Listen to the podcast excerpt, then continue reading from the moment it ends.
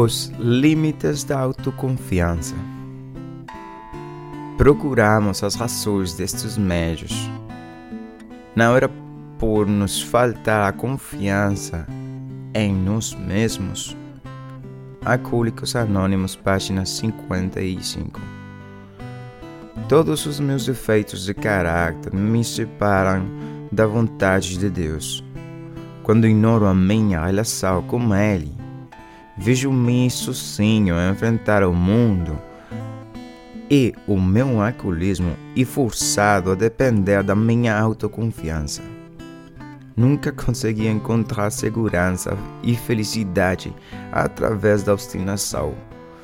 E o único resultado que obtive foi sempre uma vida de medo e descontentamento.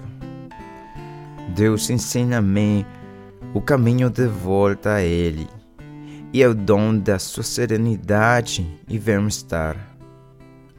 Todavia, tenho de me dispor primeiro a conhecer os meus medos e a perceber a sua origem e o poder que tem sobre mim. Peço frequentemente a Deus que me ajude a entender como é que me separo dele.